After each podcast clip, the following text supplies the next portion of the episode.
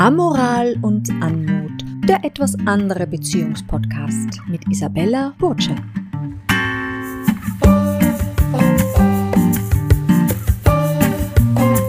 Schön, dass Sie hier sind und sich auf eine Amorie einlassen.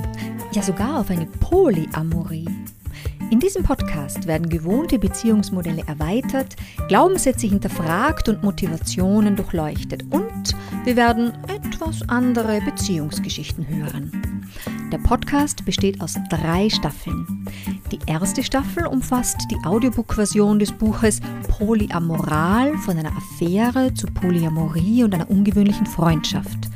Wer dieses Buch bereits kennt, kann die ersten neun Folgen dieses Podcasts locker überspringen oder sie sich nochmal, von der Autorin selbst vorgelesen, zu Gemüte führen.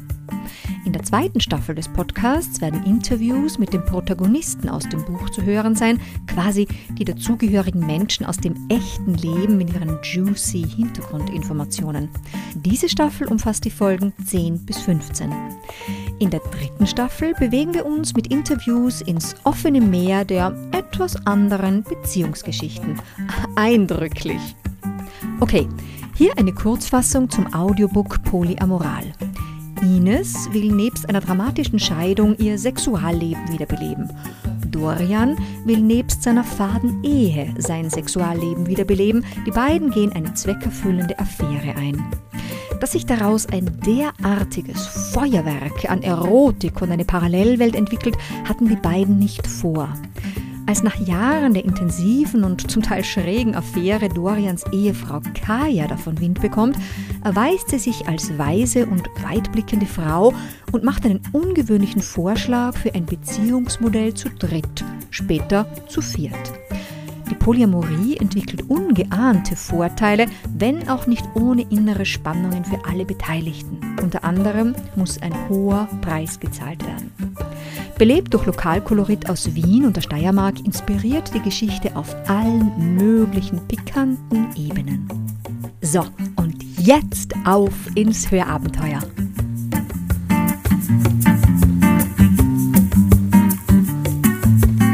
Apple Crash mit dem neuen Schulkind Arno kamen vermehrt Kinderkrankheiten ins Haus.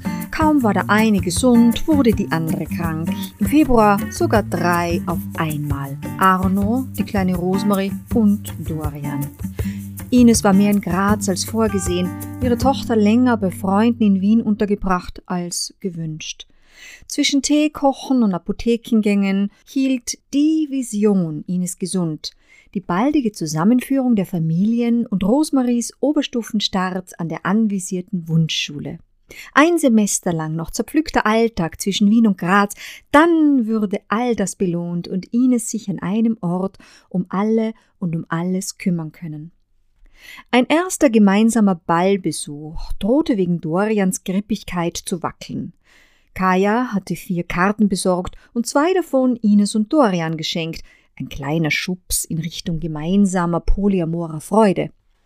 Gerade noch rechtzeitig ging es mit Dorians Gesundung aufwärts, der Ballbesuch schien nun doch realistisch, doch da waren wie von Zauberhand die Einladungskarten verschwunden.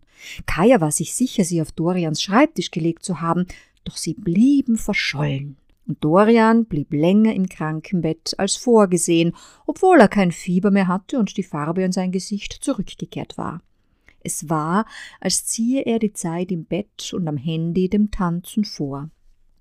Während Kaya und Joe am Ballabend alleine loszogen, zog sich Ines mit dem genesenden Dorian ins Bett zurück. Seine Hände waren mehr an der Handytastatur als an ihrem Körper. Sie unterdrückte ihren Ärger und schlief wortlos neben ihm ein. Der Ärger aber blieb und machte sich wieder bemerkbar, als am nächsten Morgen Kaya und Joe beim gemeinsamen Frühstück von der Ballnacht schwärmten, von Tanz und Musik, von Licht und Leichtigkeit.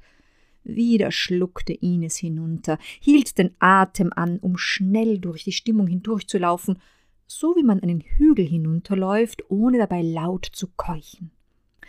Nachdem Kaya und Joe zur Arbeit aufgebrochen waren, ging sie zu den kleinen Kindern, die noch leicht kränklich in ihrem Stockbett nach einer Geschichte gierten.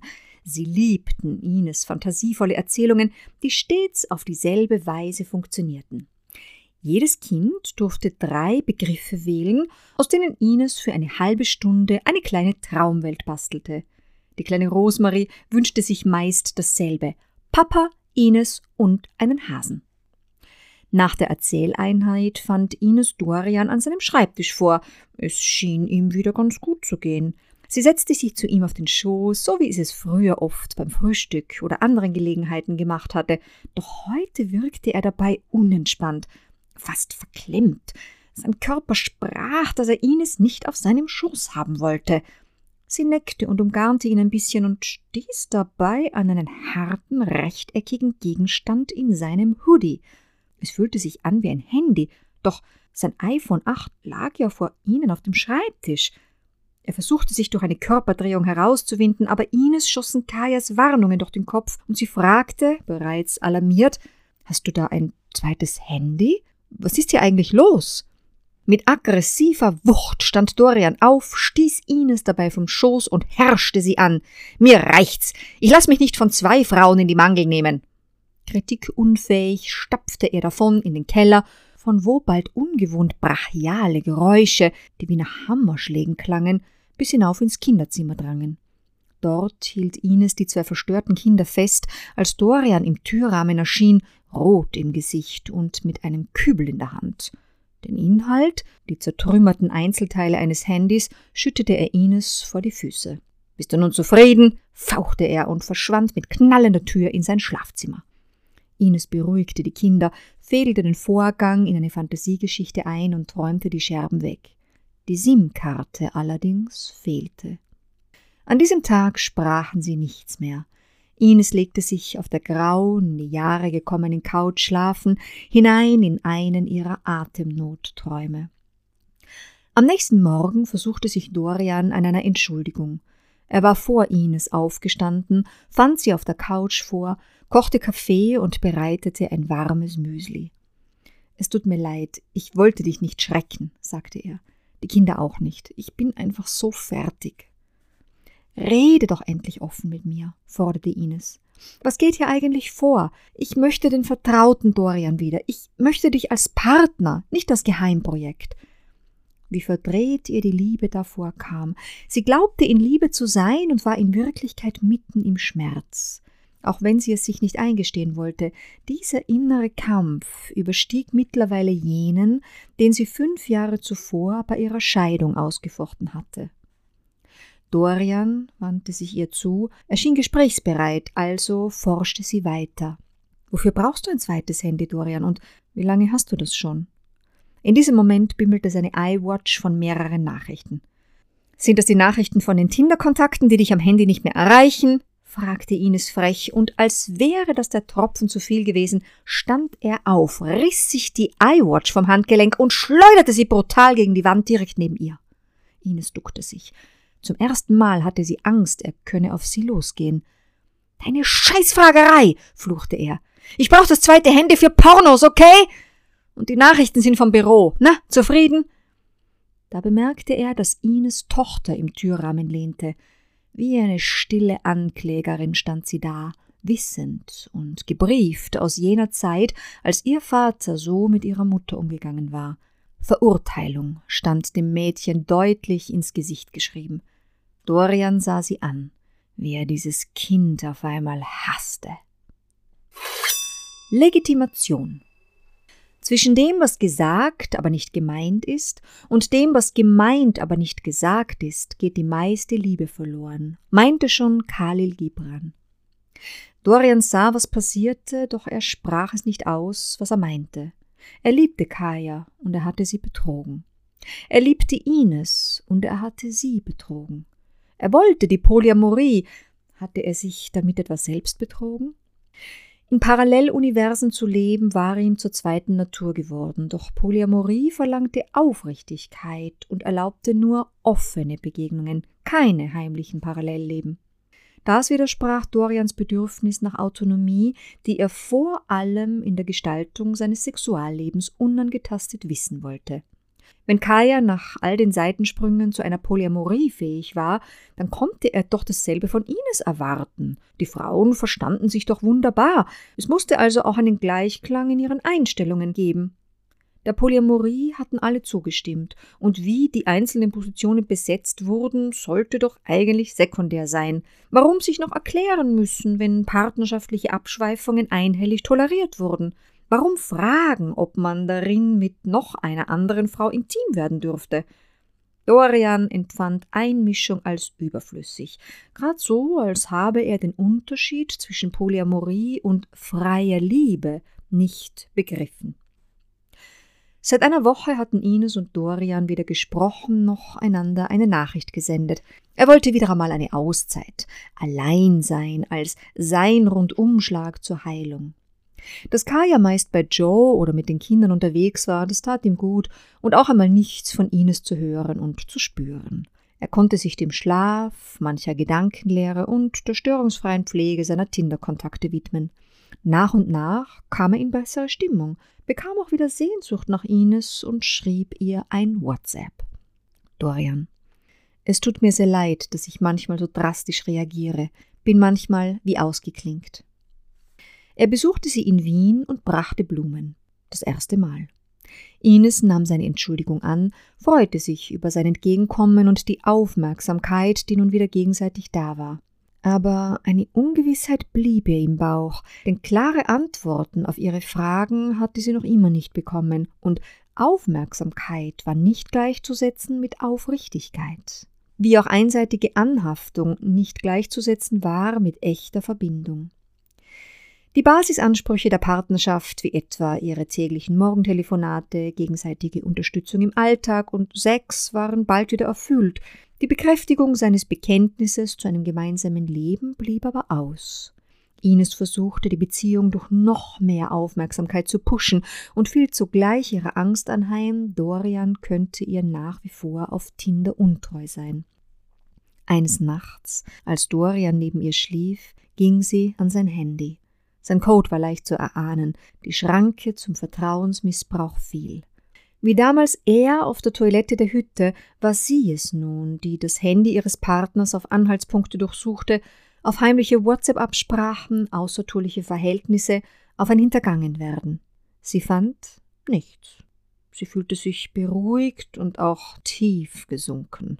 Ausspioniert hatte sie ihren geliebten Dorian, all das Glück und Vertrauen, diese unvergleichliche Liebe. Sie legte sein Handy geräuschlos zur Seite, rollte sich an seinen Rücken und schlief mit seinem vertrauten Geruch ein. Die kommenden Wochen verliefen gut wie seit langem nicht mehr, hoffnungsspendend. Dorians Bruder vertraute Ines zu ihrer Freude einen Moderationsauftrag an in Dorians Geburtsort. Vermutlich der Großteil der Einwohner war anwesend und die Veranstaltung wurde ein voller Erfolg, auch für Dorians Bruder. Euphorisiert von dem gelungenen Event stellte dieser am Ende der Veranstaltung Ines der versammelten Gemeinde als die neue Partnerin seines Bruders vor. Sie stand auf der Bühne und fühlte sich, als wuchsen ihr Flügel mit Adlerspannweite. Sie glühte den in der ersten Reihe sitzenden Dorian mit freudigen Blicken an. Er sah weg, an seiner eisigen Haltung gefroren ihre imaginären Flügel, während er wie ein Fremdkörper dasaß. All das war ihm zu platt, zu profan, und sein Bruder hatte diesen verbalen Vorstoß mit ihm nicht abgesprochen. Und im Grunde wollte Dorian mit all dieser patzigen Bäuerlichkeit seiner Heimat wenig zu tun haben, sondern er wollte sich durch Geheimnis, Bildung und einen Hauch an Luxus davon abheben. Wenige Tage später empfing Ines abends in ihrer Wohnung ein freundschaftliches WhatsApp von Kaya. Hey Ines, ich wünsche euch zwei einen schönen Abend heute. Macht es euch noch einmal fein. Das Leben im drohenden Lockdown wird sicher anders sein, als wir das bisher kennen. Ines, was meinst du mit wünsche euch einen schönen Abend heute? Dorian ist doch heute Abend bei dir und den Kindern. Kaya, nein, es war doch ausgemacht, dass er zu dir kommt. Er ist vor ein paar Stunden aus dem Haus gegangen und hat gesagt, er fährt jetzt zu dir und kommt morgen wieder. Ines, Davon weiß ich nichts, dass er heute zu mir nach Wien kommen wolle. Kaya? Oh, sorry, ich wollte keinen Wirbel reinbringen. Vielleicht will er dich ja überraschen und steht plötzlich an deiner Tür. Ines? Okay, danke für dein Schreiben. Die Nacht verstrich und am nächsten Morgen ging die Unterhaltung weiter. Ines? Dorian war die ganze Nacht nicht bei mir. Kaya? Zu Hause war er auch nicht. Shit. Ich wollte es dir eigentlich nicht sagen, aber ich habe vor wenigen Tagen erneut ein zweites Handy neben seinem Bett gesehen. Es ist ein neues, eins zu eins dasselbe iPhone wie sein offizielles Handy. Rosemarie hat bei ihm im Bett geschlafen und mitten in der Nacht ins Bett gemacht. Als ich Licht sah, bin ich vom Gästezimmer runter und wollte ihm beim Überziehen des Bettes helfen. Da habe ich beide Handys nebeneinander am Nachttisch gesehen. Er hat noch versucht, es mit einem Handtuch zuzudecken. Es tut mir so leid für dich. Bitte pass gut auf dich auf. Seit einiger Zeit sehe ich in dir mein Spiegelbild von meinem früheren Selbst als betrogener Ehefrau. Nun wurde Ines klar, warum sie auf Dorians offiziellem Handy nichts Auffälliges gefunden hatte.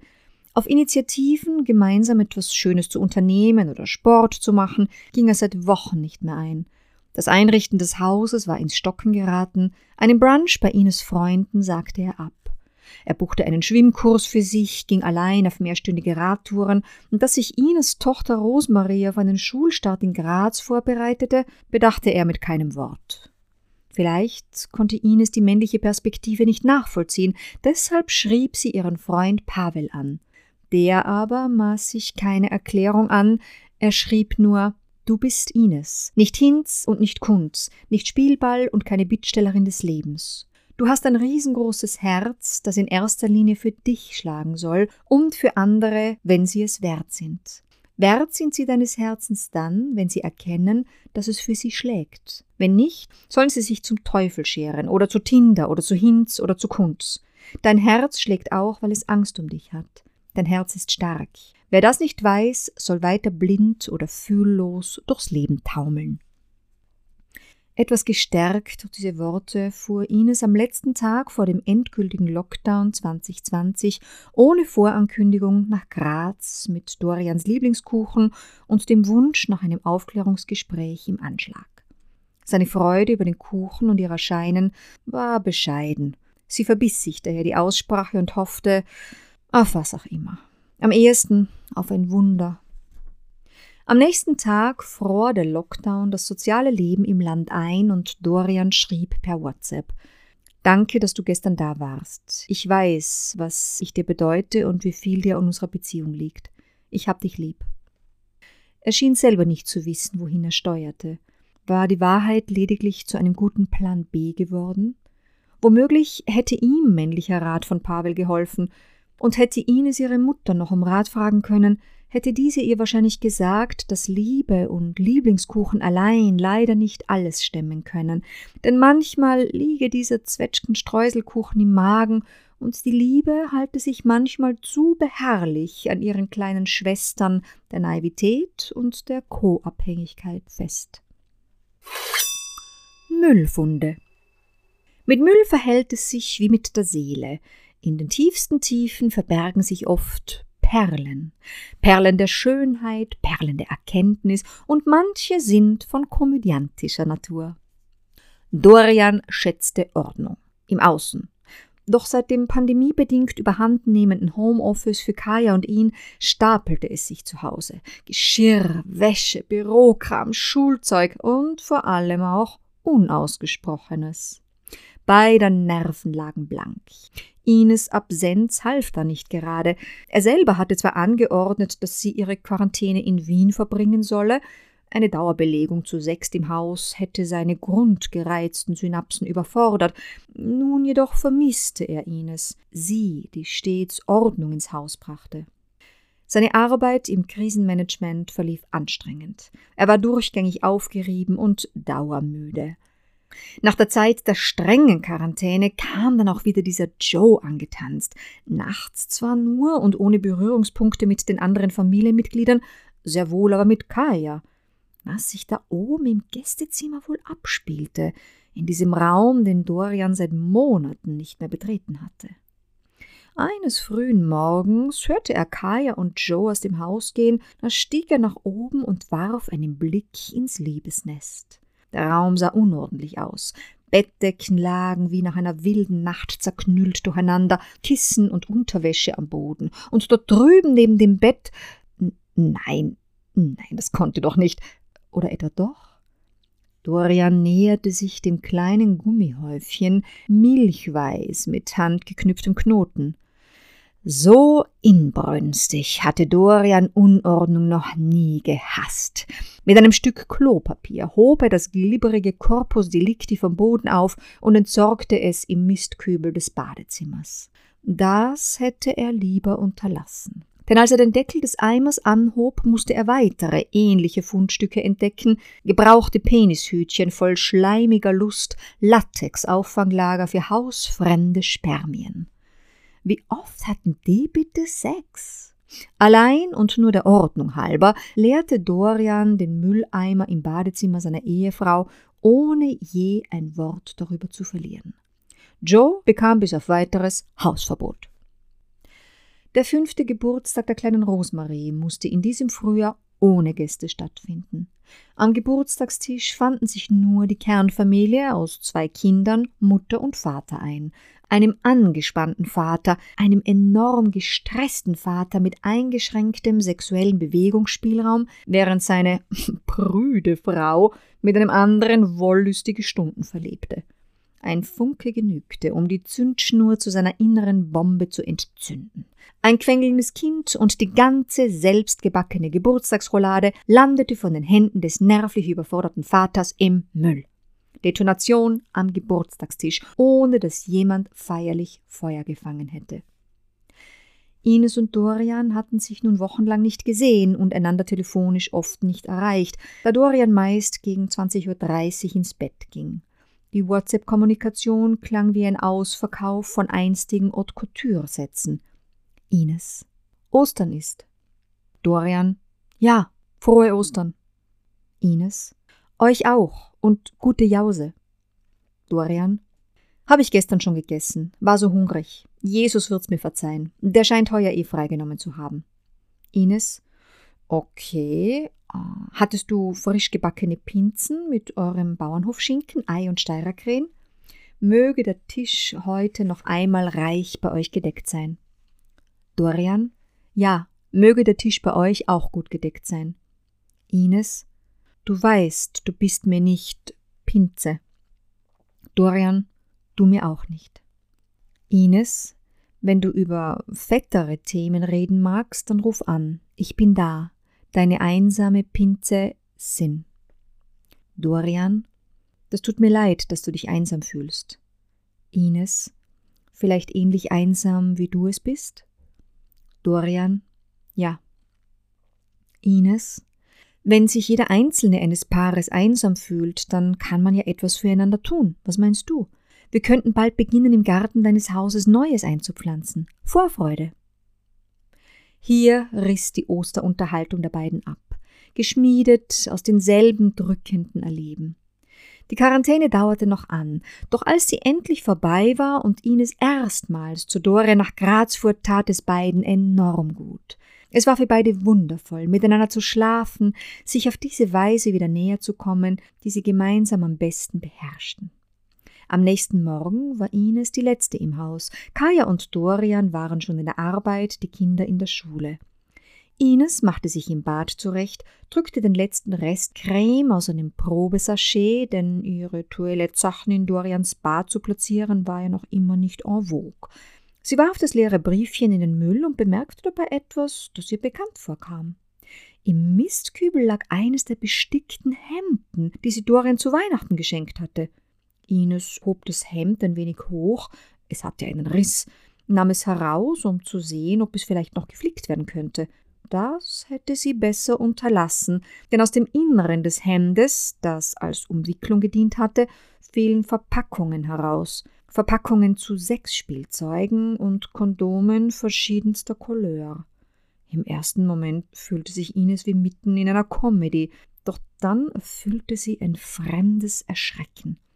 Diese Art von Sexspielzeug war nicht nach ihrem Geschmack und offensichtlich nicht für sie gedacht. Wer Ausschau nach Raubtieren hält, muss auch damit rechnen, Raubtiere zu finden, fuhr es ihr durch den Kopf, doch diesen Gedanken konnte sie jetzt gar nicht brauchen. Insgeheim wusste sie, dass dies ein Wendepunkt für ihre Beziehung mit Dorian sein musste, doch sie zog vor, es nicht zu wissen und überließ sich auf dem reinweißen Badezimmervorleger ihrer panischen Gedankenwolke. Trifft er sich mit jemand anderen? Braucht er etwas, das ich ihm nicht gebe? Liebt er mich noch? Können wir überhaupt nach Graz ziehen? Möchte er uns überhaupt um sich haben? Wie soll ich das alles meiner Tochter erklären? Was wird aus unserem Familienplan? Der YouTube-Link, den Dorian exakt in diesem Augenblick zufällig sandte, war wohl komödiantisch gemeint, verfehlte jedoch seine Wirkung. Der Titel lautete Ficken für den Frieden, ein Suchtlied. Ines wollte und konnte Dorian jetzt nicht schreiben. Stattdessen schrieb sie Kaya an.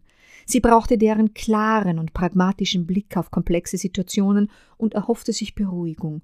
Womöglich würde sie sagen, die Verpackungen stammen aus der Zeit ihrer funktionierenden Ehe und Dorian hatte die jetzt gerade ausgemistet. Kaya, mach dir jetzt darüber nicht zu viel Kopfzerbrechen, bewahre Ruhe und verurteile dich nicht, weil du gesund skeptisch bist. Du hast allen Grund dafür. Aus unserer sexuellen Vergangenheit stammen diese Sachen jedenfalls nicht. Ines, ich würde am liebsten sofort mit ihm darüber sprechen, es aufklären wollen, doch ich traue mich nicht. Das Eis unserer Beziehung ist so dünn geworden und ich muss Acht geben, dass nicht kurz vor dem Finale, dem Umzug, etwas einbricht, nur weil ich misstrauisch werde. Womöglich käme es bei ihm so an, als hätte ich in seinem Müll gewühlt. Kaya, er hat sich das Misstrauen redlich verdient. Da sind einige Ungereimtheiten aufzuklären. Das betrifft auch mich und die Kinder, aber mehr noch betrifft es dich und dein Kind. Ihr seid dabei, euer Leben in Wien für ein Leben mit ihm in Graz aufzugeben. Ihr braucht eine solide, ehrliche Basis. Ich habe eine Idee zur Aufklärung dieser Heimlichkeiten. Bespreche es mit Joe und melde mich am Abend. Ines? Okay, danke. Du hast mir mit dieser Aussicht auf eine Idee nervlich den Vormittag gerettet. Bis später dann. Dass die Idee mit dem Sensor in eine falsche Richtung ging, war Ines in der Sekunde des Vorschlags klar, Dennoch machte sie mit. Kaya war der Überzeugung, das bringe die erwünschte Aufklärung und die brauche nicht nur Ines, sondern auch sie. Mit Reden und endlosen Liebenswürdigkeiten käme man bei Dorian nicht mehr weiter. Ines könne ihn nicht dazu bringen, sie wieder aufrichtig zu lieben, indem sie ihm noch mehr von dem gäbe, was er ohnehin nicht gänzlich wertschätze. Joe kaufte ihn. Ines bezahlte ihn, Kaya installierte ihn. Da waren sie also, drei Sensorkomplizen knietief im Morast der Unaufrichtigkeit. Glaubte Ines, mit einer Affäre und mit dem Blick in das Handy des Partners im Bodenmorast der eigenen Beziehungskultur angekommen zu sein, so tat sich mit diesem Schritt noch eine weitere Falltür in die Tiefe auf. Die ganze Aktion hielt zwölf Stunden. So lange klebte ein GPS-Sensor an Dorians Wagen, bis Ines die Nerven verlor. Sie entfernte das Ding von dem ausgeklügelten Platz, an dem Kaya es in den frühen Morgenstunden angebracht hatte, und verkündete am Telefon ihren Ausstieg aus dem Tracking-Manöver. Das könne sie Dora nicht antun, sagte Ines zu Kaya. Nie und nimmer könne auf dieser Basis Vertrauen zwischen ihnen weiterwachsen und Vertrauensarbeit sei jetzt angesagt. Kaya verstand Ines, fand ihre Beweggründe aber äußerst unvernünftig. Die möglichen gesammelten Informationen hätten jedenfalls hilfreich sein können, auch für sie, denn sie war im Begriff, einen Plan für sich und die beiden Kinder zu schmieden. Dafür war es nun zu spät. Ines wollte nicht mehr und der Sensor war bereits in den Tiefen des großen Restmüllcontainers verschwunden. Overdressed Ines Spleen und Teil ihrer Ausdrucksweise war ein unverkennbarer Kleidungsstil, romantisch, figurativ und aus feinen Materialien. Ihre Kleider waren Mittel zur Freude und einem guten Körpergefühl. In den Jahren ihrer Affäre hatte Dorian ihren Stil sehr gutiert und sei es auch nur für die wenigen Minuten bekleideter Begegnung gewesen. Aber es war ihm jetzt, wo sie offiziell längst durch die Stadt spazieren konnten, unangenehm, dass sie Blicke auf sich zog und somit auch auf ihn. Er mochte sich gern mit Schönem umgeben, aber nicht mit Ines gesehen und auf sie angesprochen werden. Vor allem im Kreise seiner Familie empfand er ihre etwas exaltierte Attraktivität als unpassend, nur in der Zweisamkeit genoss er ihre Eleganz. Im Geiste ging er noch immer mit seiner Frau durch die Stadt, mit der Kaya in Jeans, T-Shirt, bequemen Waldviertlerschuhen und dem lustig wippenden Pferdeschwanz. Manchmal empfand er Kajas Abwesenheit beim Gehen wie einen Phantomschmerz, der durch keinen noch so stilsicheren Verband gelindert werden konnte. Woran er früher an Ines in Hotelzimmern Gefallen gefunden hatte, wurde ihm im Alltag mehr und mehr ein Dorn im Auge, und das äußerte er immer deutlicher. In dem Videoblog, den Ines seit einiger Zeit auf YouTube veröffentlichte, stellte Kleidung ein nicht unwesentliches Accessoire ihrer Botschaft dar. Vor Veröffentlichung jeder Vlog-Episode war sie bedacht, sie vertrauten Personen zu zeigen und auf Dorians Kritik und Urteil legte sie natürlich besonderen Wert. Schließlich hatte er sie indirekt auf die Idee zu diesem Vlog gebracht. In den neuen Episoden für dieses Frühjahr tüftelte Ines länger als üblich herum. Es dauerte, bis sie Dorian das Werk zeigen wollte. Generell genervt und unbewusst seines Benimms entledigt, empfing er sie auf einem Gartenfest seiner Großfamilie mit den Worten Ach, du bist wieder mal so overdressed. Und dieses heimliche Getue um deinen Vlog, deine Diva, interessiert mich nicht mehr, die kannst du dir sonst irgendwo hinstecken. Wie damals dieses depperte Geheimnis um die New York-Reise. Verunsichert und mangels Umkleidemöglichkeit übte sich Ines den gesamten Nachmittag über in Understatement versuchte mit sparsamen Augenkontakten und Introvertiertheit ihre Erscheinung unter den Familienscheffel zu stellen. Diese Selbstdemontage hätte sich eine wahre Diva nicht gefallen lassen. Sie wäre aufgestanden und gegangen. Doch ihre Diva spielte nur eine Rolle im Vlog. Ines fühlte sich angewidert von ihrer eigenen Erscheinung, von dem luftig schwingenden Rock, den sie sonst so gerne trug, von ihrem freundlichen Gesicht und dem erstemmten Rundumverständnis, von der hartnäckigen Liebe zu Dorian, die nur wechselhaft erwidert wurde. Erstmals kam mir in den Sinn, der wortreiche Janoktis-Erguss aus den ersten vier Jahren sei gar nicht wahr oder selbst völlig overdressed gewesen.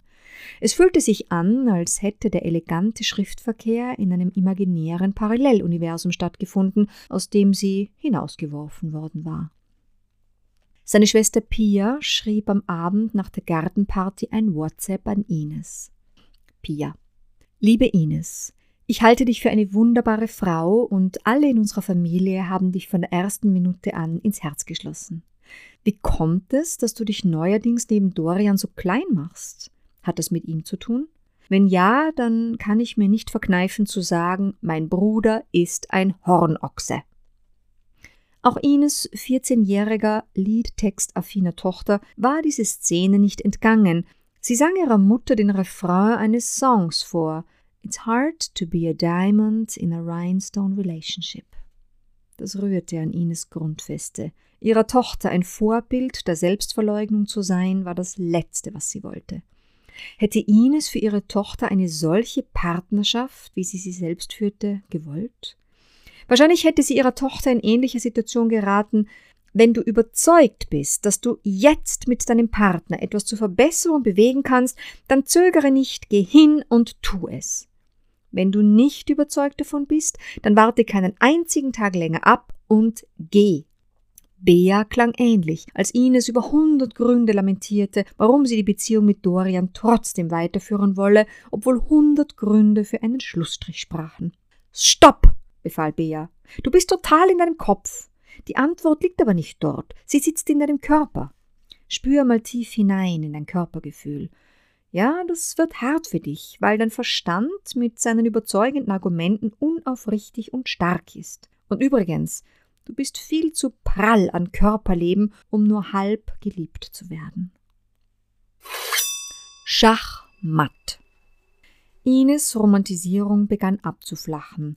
Dorians war längst zu Tinder und alternierend zu Kaya gewechselt. Niemand sprach es aus, aber ihre Körper sprachen eine Sprache, die beide verstanden. Der Sex blieb aus.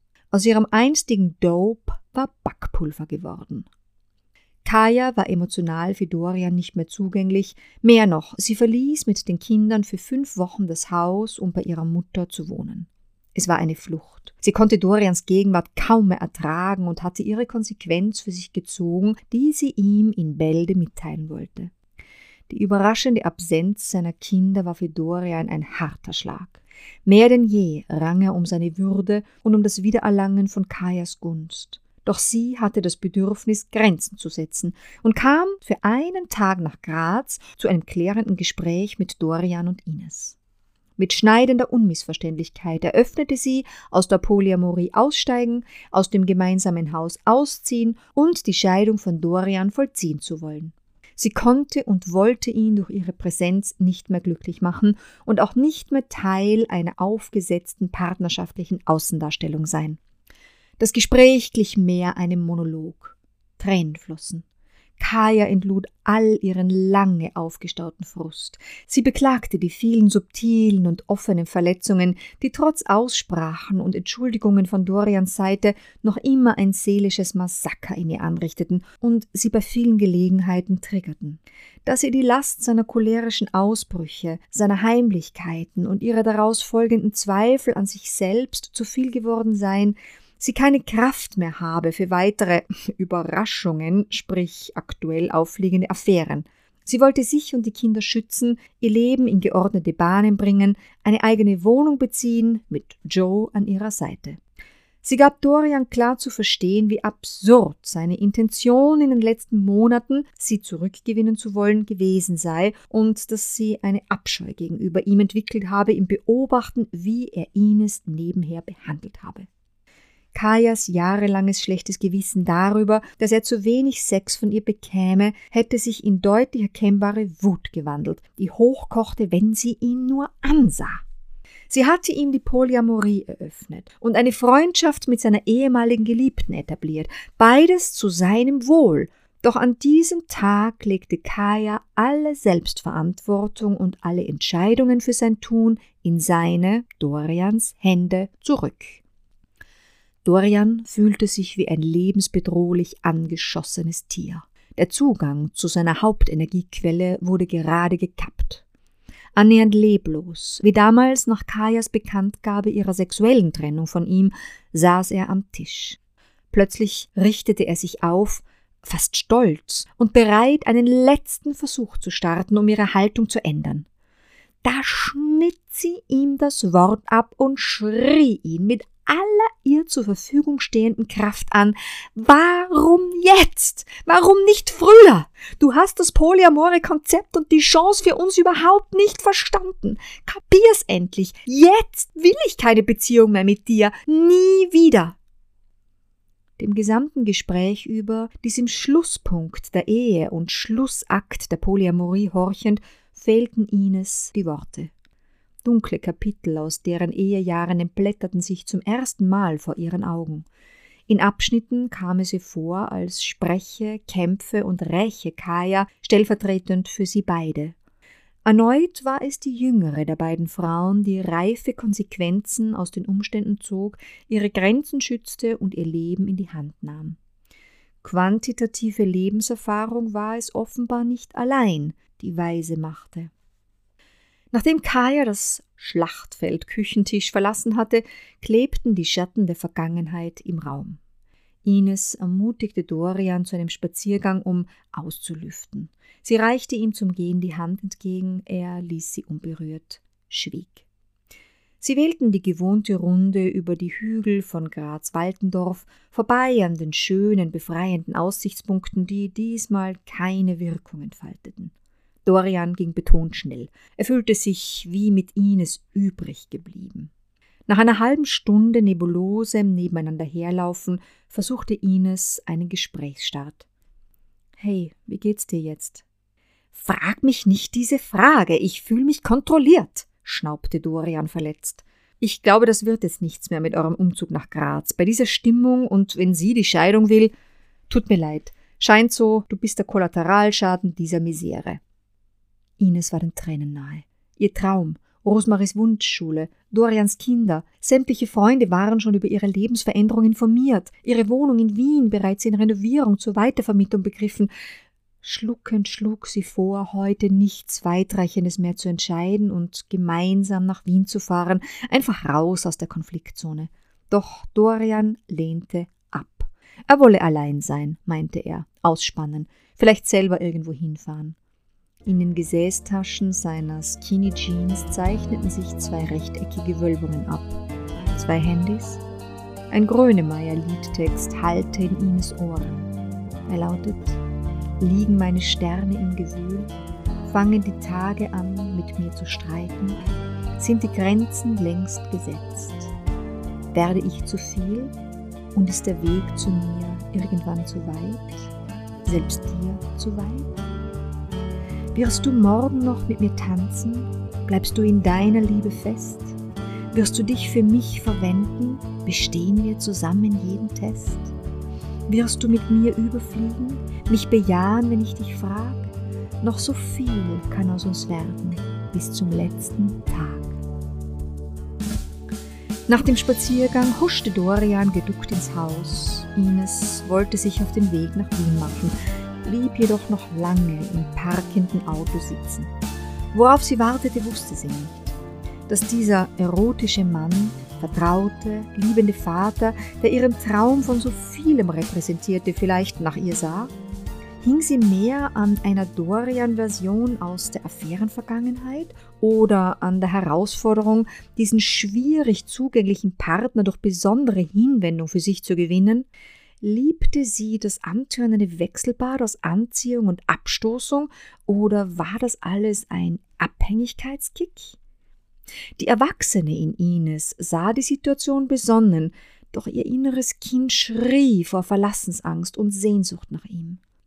Auch für ihre Tochter hatte sie sich das Eingebettetsein in eine neue Familie ersehnt, für Rosemarie, die sie seit mehr als fünf Jahren alleine aufzog, nachdem ihr Vater sie beide wortlos zurückgelassen hatte. Was wog stärker, der Makrokosmos Familie oder der Mikrokosmos Partnerschaft? Was war wichtiger, dazugehören oder glücklich sein? Da sie vorerst keine Antworten hatte, schrieb Ines ein WhatsApp an Kaya. Ines. Wie sehr mir deine ausgeglichene Art im Haus fehlen wird. Es tut mir so leid, was da alles passiert ist. Kaya, muss dir nicht leid tun, war überfällig, und du schaffst das schon mit ihm und mit den Kindern im Haus. Würde er doch den Eiertanz aus Schweigen und Lügen endlich lassen und von sich aus ein aufrechtes Gespräch mit mir suchen. Ines, du weißt, dass er oftmals überraschend eingelenkt hat und dann wieder ganz offen war. Gib ihn nicht auf. Er ist halt traurig, dass du dich von ihm entfernt hast. Und nun ziehst du auch noch aus und willst die Scheidung. Das will er nicht. Über diesen Schmerz mag er wohl nicht gern reden mit dir. Kaya? Er biegt sich seine Wahrheit zurecht. Ich habe übrigens eine Wohnung gefunden. Wenn alles klar geht, sage ich noch diese Woche fix zu und bin dann ab 1. Juli raus. Dorian lag in seinem Bett, in seinem leeren Haus mit fünf Schlafzimmern. Er war ohne jede Energie, noch irgendwo hinzufahren oder etwas zu tun. Hatte sich die Wahl eines kurzzeitigen Tinderhimmels als Hölle entpuppt? War seine Suche zur Sucht geworden? Wie viel Suche und Sucht ertrug die Liebe? Auf seinem offiziellen Handy blinkte eine WhatsApp-Nachricht auf. Kaya. Dorian, ich weiß, es war heute schwer für dich. Doch du weißt selbst, dass es auf lange Sicht so besser ist. Wir waren auf einem so guten Weg. Die Polyamorie hätte die Lösung für uns alle sein können. Polyamorie mit all ihren Synergien kann funktionieren und hätte auch bei uns funktioniert, wenn alle Beteiligten sich an ihre Gesetzmäßigkeiten gehalten hätten, nämlich dass man egalitär mehrfach liebt und aufrichtig zu allen ist. Jetzt, wo diese Chance verspielt ist, bitte ich dich nur, gib Acht auf Ines und eure Beziehung. Sie liebt dich. Ehre dieses Geschenk. Drück sie nicht weg, auch wenn du es kaum aushältst, dass sie dich eigentlich rundum glücklich macht. Das ist ja das Beängstigendste für dich überhaupt, vollends glücklich zu sein. Das passt nicht in dein Schema, das könnte dir ja genommen werden. Er hörte das Öffnen der Haustüre im Untergeschoss und Schritte auf den Stufen. Ines streckte vorsichtig den Kopf durch den Türspalt zu seinem Schlafzimmer und fragte leise: Darf ich noch mal kurz hereinkommen? Er nickte. Sie setzte sich an den Bettrand und nahm seine linke Hand in ihre beiden Hände. So saßen sie da und sprachen nichts, bis es dunkel wurde. Bitte hört auf, miteinander zu kommunizieren, Kaya und du. Ich halte das nicht mehr aus, kam es verzagt über seine Lippen. Ist gut, antwortete Ines sanft. Seine Hand wurde angenehm warm in den ihren und er steckte seine rechte Hand dazu. Tiefe Nacht war hereingebrochen. Niemand von ihnen wagte Licht zu machen. Als sie sich leise zum Aufstehen und Weggehen bewegte, flüsterte er bitte bleib bei mir.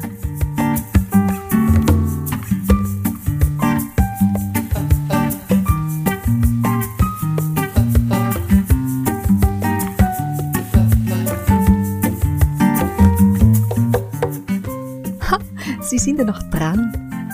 Wenn Ihnen dieser Podcast etwas bedeutet hat, dann bitte abonnieren Sie ihn oder schreiben Sie eine super Bewertung oder senden Sie jetzt gleich einen Link dorthin, wo der Podcast gehört werden soll. Wenn Sie mit mir, Isabella Burger, in Kontakt treten möchten, vielleicht weil Sie auch eine etwas andere Beziehungsgeschichte auf Lager haben und daher Interviewpartner für diesen Podcast werden möchten, so können Sie das tun über meine Homepage www.ib-moderation.com. Ebenso, wenn Sie an einer meiner Moderationen, Buchlesungen oder an einem Gastauftritt bei Ihrem Podcast interessiert sind. Vielen Dank fürs Zuhören. Ich schätze das sehr, dass Sie bis zu diesem Schlusssatz drangeblieben sind. Redaktion Isabella Burger, Social Media missinglink.com, Photocredit Nikki Webb, Jingle Bossa Nova in my heart.